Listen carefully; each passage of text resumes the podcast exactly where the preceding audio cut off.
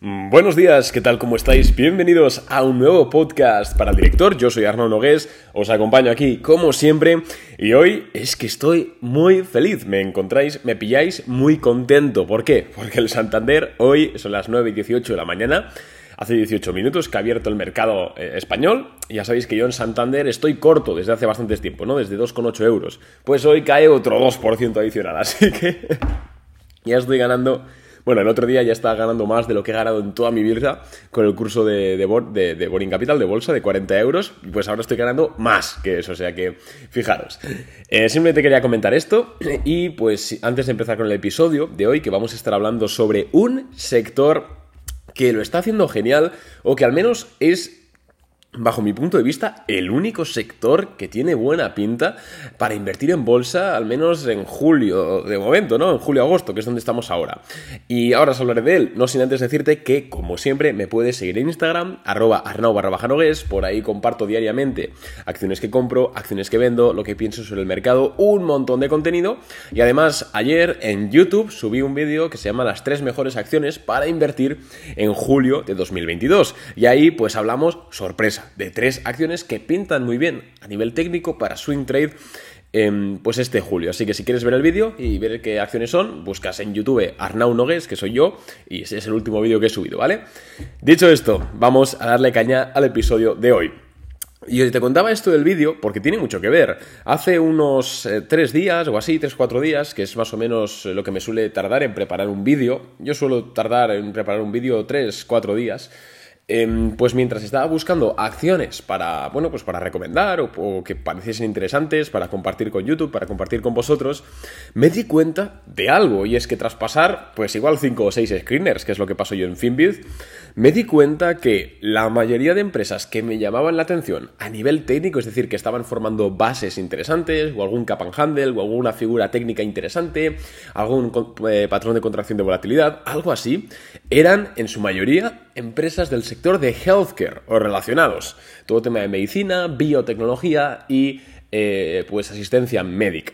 Claro, es un sector muy grande, o sea, en healthcare podemos ver, como hemos dicho, las biotecnológicas, que puede ser desde una empresa pequeñita que se dedica a investigar sobre cura del cáncer, hasta una empresa de maquinaria médica, pasando por una consultora de servicios médicos, etc. O sea, es un sector muy grande, pero sí que es cierto que, no, me, no miento, 9 de cada 10 empresas que más o menos encajaban con lo que puedo buscar yo para un swing trade, para recomendar, la verdad es que eran de este sector.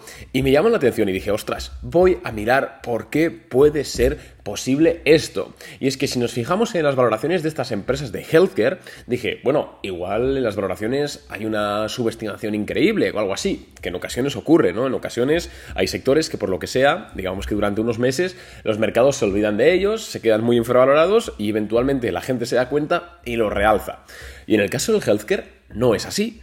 En el healthcare, de hecho, la mayoría de empresas así grandes que he podido ver, para mí no están caras, ¿vale? Pero tampoco están baratas. De hecho, incluso me parece que algunas están a valoraciones exigentes. Entonces, no es este tema. Luego, si vamos a nivel del módulo de negocio, a ver, actualmente Estamos en una época de pandemia, que sí, que ha bajado bastante, que ya no es lo relevante que era, pero, pero es cierto que la gente pues al final se sigue poniendo mala, ¿vale? Entonces, digamos que las empresas de healthcare tienen eso asegurado, ¿no? Que siempre tienen un volumen predecible de contratos porque la gente, coño, pues somos humanos y nos ponemos malos. Pero, en definitiva, mm, realmente no sé explicar por qué el healthcare es el sector ahora mismo que más lo peta, al menos, o que mejor no que más lo peta a nivel de, rentabilidad, porque seguramente sean las growth esta última semana por temas de rebote, sino que mejores bases técnicas tiene.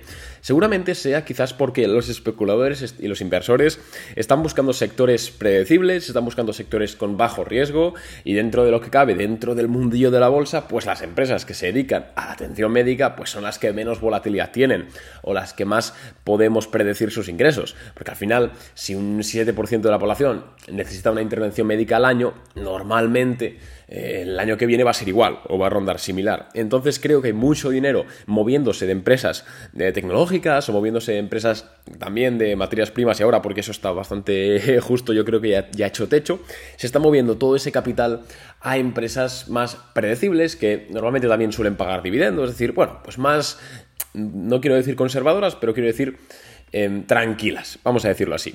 Y esto nosotros lo podemos aprovechar. Si bien yo no recomendaría prácticamente a nadie invertir ahora mismo en una empresa de healthcare, entendiendo invertir como comprar hoy, buy and hold, ¿no? Como comprar y esperar uno, dos, tres, cuatro años, no lo recomiendo, porque como he dicho antes, las valoraciones me parecen un no, excesivas, pero no me parecen nada atractivo. Quiero decir, bueno, pues vale, está en la media, quizás incluso un poquito por encima. No compraré ahora mismo para invertir, pero para especular, para hacer swing trade, sí que le echaría un vistazo. En el vídeo que os he comentado antes, que tenéis que ir a ver, que son 6 minutos creo, 7 minutos de vídeo, sin más, cuando vayáis al baño lo veis, enseño em, varias acciones que pintan bien, pero os voy a comentar la que mejor pinta en este podcast, que es seguramente una acción que compremos en Boring Capital esta semana. Em, y es Legend Biotech, una empresa que, bueno, que no sé si, no sé cuánto tiempo lleváis escuchando el podcast, pero ya hemos comentado alguna que otra vez. Creo que la comentamos en su IPO Base, si no recuerdo mal, alrededor de eh, mayo de 2021 y completó la IPO Base y ahora mismo está completando otra base, una base muy clara, seguramente haga un cap and handle y termine por romper esa resistencia. Em, estamos viendo un secado de... Claro, es que en podcast es complicado si no estáis viendo el gráfico, pero estamos viendo un secado de volumen. Los últimos earnings fueron buenos. Quiero decir, al final, para quien no lo sepa, Legend Biotech, que es ticker LEGN, es una empresa que se, biotecnológica que se dedica a investigar em, temas de, cáncer, de cuidar ciertos tipos de cáncer con eh, células... no tengo ni puta idea, no, no, soy médico, no voy a engañarte, pero se dedica a esto, ¿no? A la investigación contra el cáncer, con ciertos tratamientos, con células no sé qué, tal. Bueno, eh, una biotecnológica. Que lejos de la labor social que, está haciendo, que obviamente no cabe ninguna duda que es increíble, a nivel técnico es una base increíble también, valga la redundancia.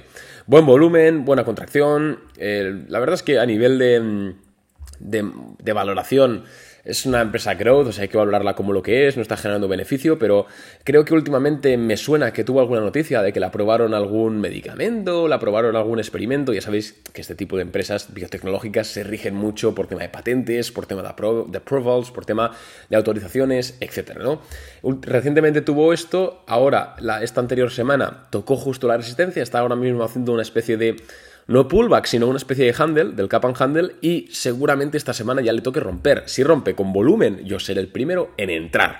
Y esto os lo puedo decir desde ya. Así que bueno, el Legend Biotech es un ejemplo de ellas, pero es que muchas. EVH e creo que es en Bolent Health también es otra que pinta muy bien, está a punto de romper también. Esta sí que tiene unos incrementos de volumen interesantes.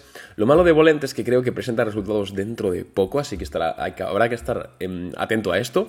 EVH, pero vamos, que en definitiva hay muchas. Quería compartirte en este podcast simplemente eso, que le eches un vistazo al sector del healthcare, porque por redes sociales, por Twitter, por Instagram, no estoy viendo tampoco a mucho eh, tuitero inversor o creador de contenido inversor hablando del healthcare. Y coño, pues me sorprendió, francamente. Estaba en la terraza de mi casa y dije, ostras, pero si todas son, son cosas relacionadas con el tema médico. Entonces, nada, simplemente te dejo el podcast por aquí para que le eches un vistazo. Tampoco quiero eh, extenderme más. Y para terminar, te quiero comentar una cosa, como si quieres cerrar ya el podcast, pero hoy, son las nueve y media de la mañana hoy, pues hoy eh, estaremos, iremos a Granada al, Alhambra Venture, que es básicamente em, un congreso de startups, de inversores, etc. Voy en calidad de, startup con, mi equipo, con mi empresa, que es MetaPass, donde integramos bueno, los NFTs en las entradas para, para eventos, bueno, sin más. Entonces, si alguno está por ahí, pues nos podemos saludar, simplemente comentarlo, ¿vale? Un abrazo y nos vemos en el siguiente podcast. Chao.